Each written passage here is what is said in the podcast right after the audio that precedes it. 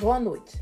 A nossa aula de hoje é sobre a abertura e legalização de empresas e negócios no Distrito Federal. Em 2018 foi lançada uma cartilha orientadora do, é, do SEBRAE. E é a divulgação dessa cartilha que nós faremos aqui na aula de hoje. Então, é fácil abrir e licenciar a sua empresa. Agora, no Distrito Federal, o sistema de registro e licenciamento de empresas é totalmente digital. A nova versão do sistema contempla digitalmente, nos termos da rede simples, todos os procedimentos necessários para abertura e regularização de um empreendimento, quais sejam consulta de viabilidade de localização, viabilidade do nome empresarial, registro, inscrições tributárias e licenciamento.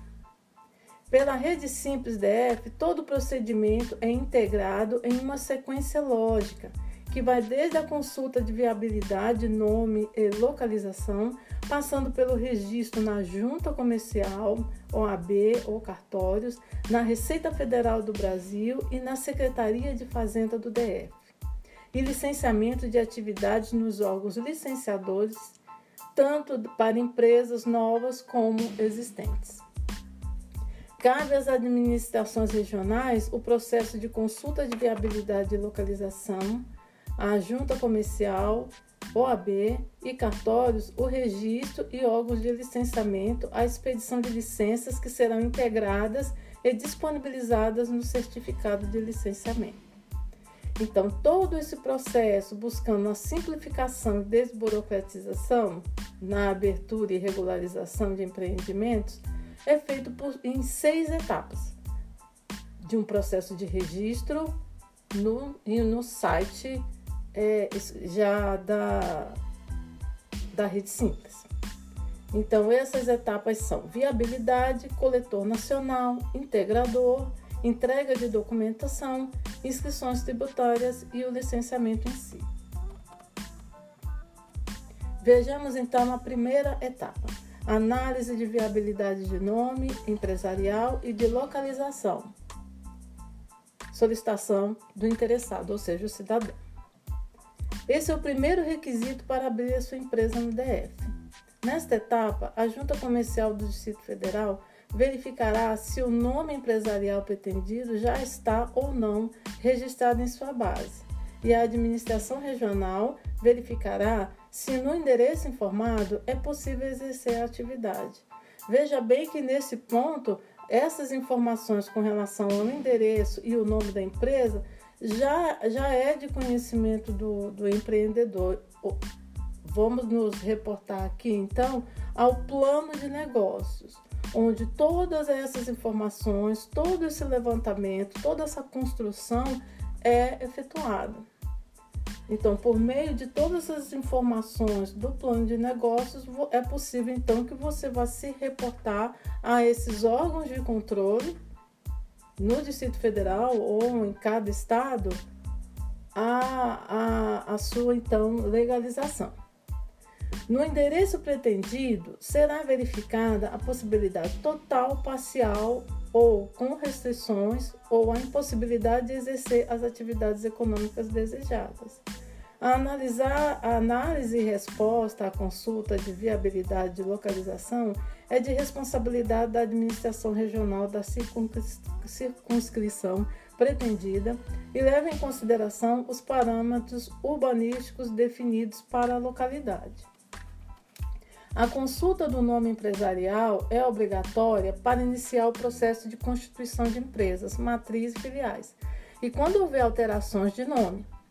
Já a consulta de viabilidade e localização é obrigatória para constituição, alteração de endereço, alteração de atividades econômicas principal e secundária e regularização de empresas já existentes, inclusive MEI.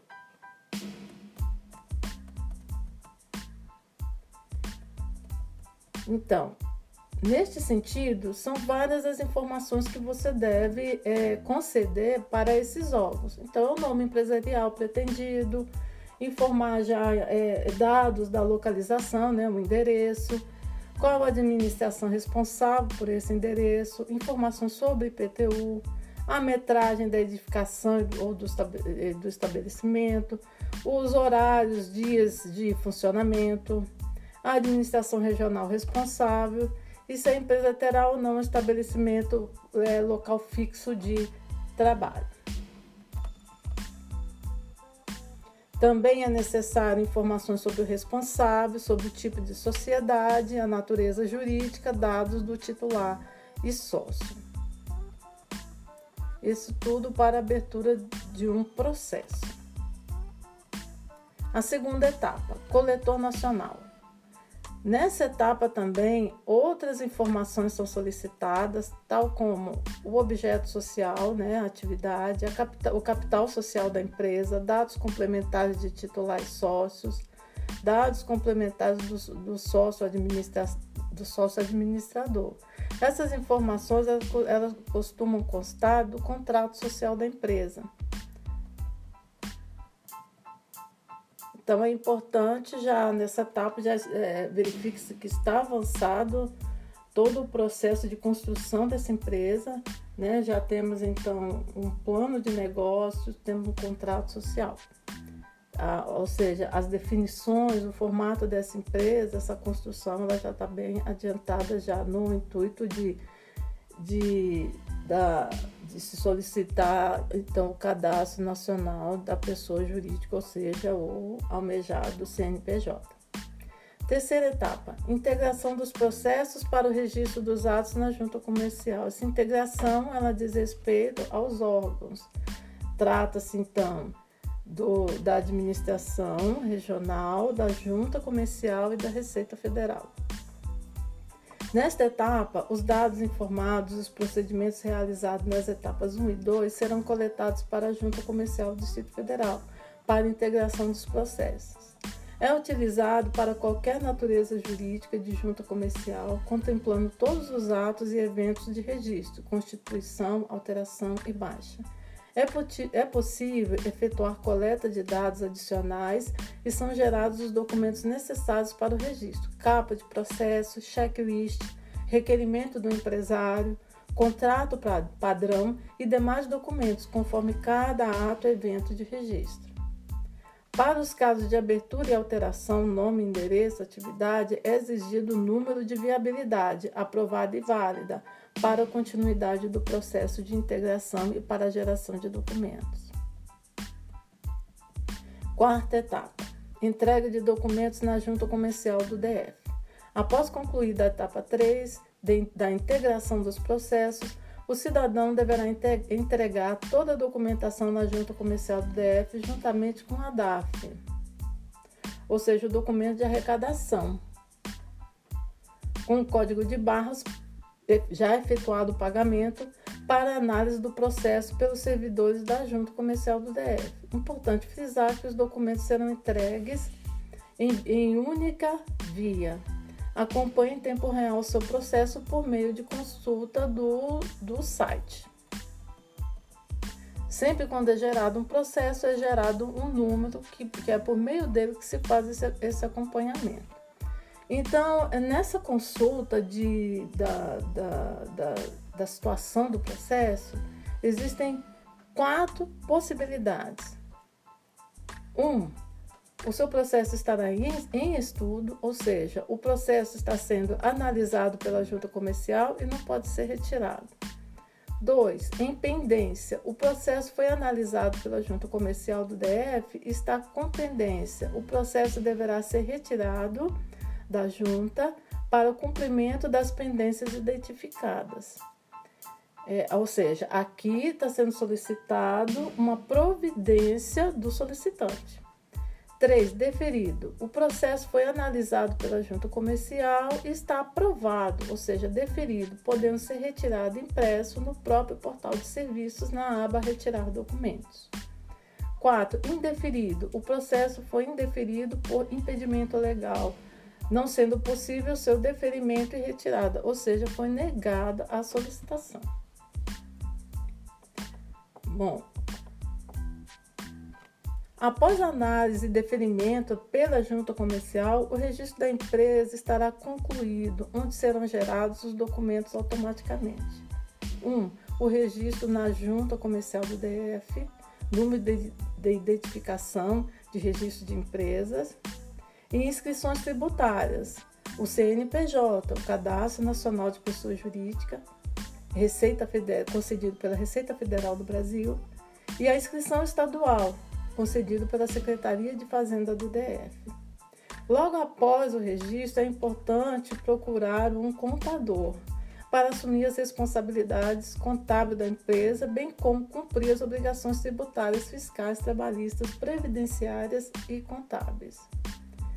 Nesse caso também chegou o momento de se optar pelo Simples Nacional, o prazo é de 30 dias após o registro empresarial. O Simples Nacional é uma fusão de vários impostos, é que no caso do Distrito Federal, como ele tem essa prerrogativa constitucional de poder legislar sobre impostos estaduais e municipais, é, essa, essa inscrição estadual ela e também federal, então existe uma fusão de, to, de, de vários impostos que é, são cobrados então em uma taxa única.